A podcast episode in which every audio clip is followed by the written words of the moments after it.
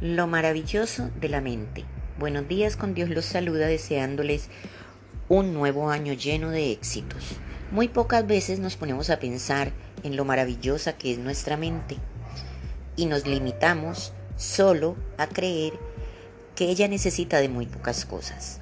Sabemos que no es solo por el acto de pensar, pues esto lo hacemos de forma natural es reconocer y saber aprovechar lo que podemos extraer de sí.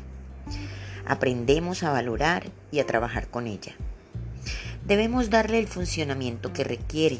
Con la mente creamos nuestros pensamientos, nuestra conciencia y lo que podemos percibir, aunque también es inconsciente y pensamos por naturaleza.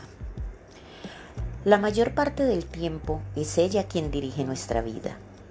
Existen momentos en que actuamos solo por instinto, sin realmente pensar en lo que estamos haciendo y nos dejamos llevar solo por nuestros impulsos.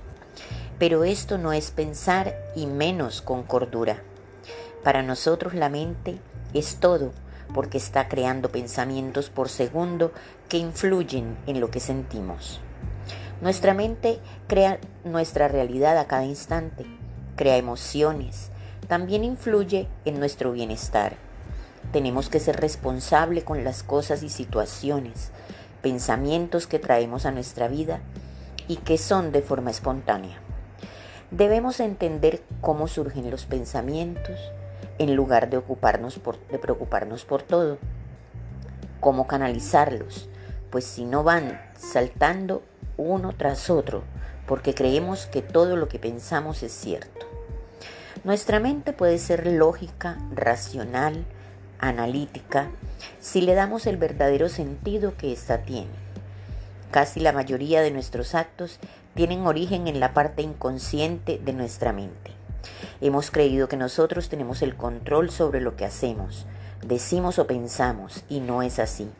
La mente nos controla si no descubrimos a tiempo cómo usarla. Muchos de nosotros no estamos viviendo nuestros sueños porque tememos vivir nuestros miedos. Le Brown. Pensemos en que la vida es 10% lo que me pasa y 90% cómo reaccionamos a ellos.